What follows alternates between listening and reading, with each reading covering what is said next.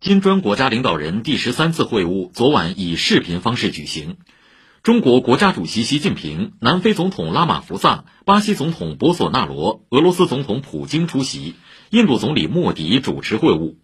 习近平指出，今年是金砖国家合作十五周年。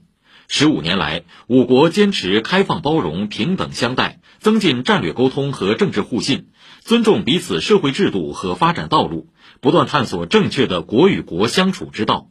坚持务实创新、合作共赢，对接发展政策，发挥互补优势，扎实推进各领域务实合作，在共同发展的道路上。砥砺前行，坚持公平正义，利己达人，支持多边主义，参与全球治理，成为国际舞台上一支不可忽视的重要力量。今年以来，五国克服新冠肺炎疫情影响，推动金砖合作保持发展势头。在很多领域取得了新进展。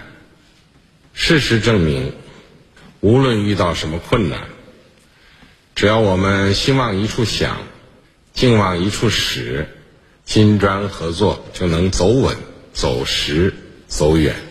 习近平发表题为“携手金砖合作应对共同挑战”的重要讲话。习近平指出。当前，新冠肺炎疫情仍在全球肆虐，世界经济复苏艰难曲折，国际秩序演变深刻复杂。面对挑战，金砖国家要展现担当，为世界和平与发展做出积极贡献，推动构建人类命运共同体。我们要推动践行真正的多边主义，推动全球团结抗疫，推动开放创新增长，推动共同发展。习近平强调。当前形势下，我们要坚定信念，加强团结，推动金砖务实合作朝着更高质量方向前进。习近平提出五点倡议：第一，坚持同舟共济，加强公共卫生合作，要在疫苗联合研发、合作生产、标准互认等领域开展务实合作，推动金砖国家疫苗研发中心在线上尽快启动。第二，坚持公平可及，加强疫苗国际合作。中方向有需要的国家提供疫苗和相应技术支持。截止目前，中方已向一百多个国家和国际组织提供超过十亿剂疫苗和原液，将努力全年对外提供。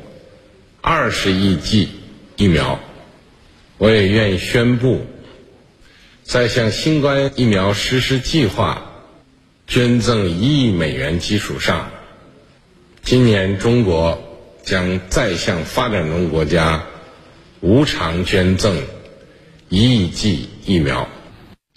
第三，坚持互利共赢，加强经济合作，要落实好金砖国家经济伙伴战略二零二五。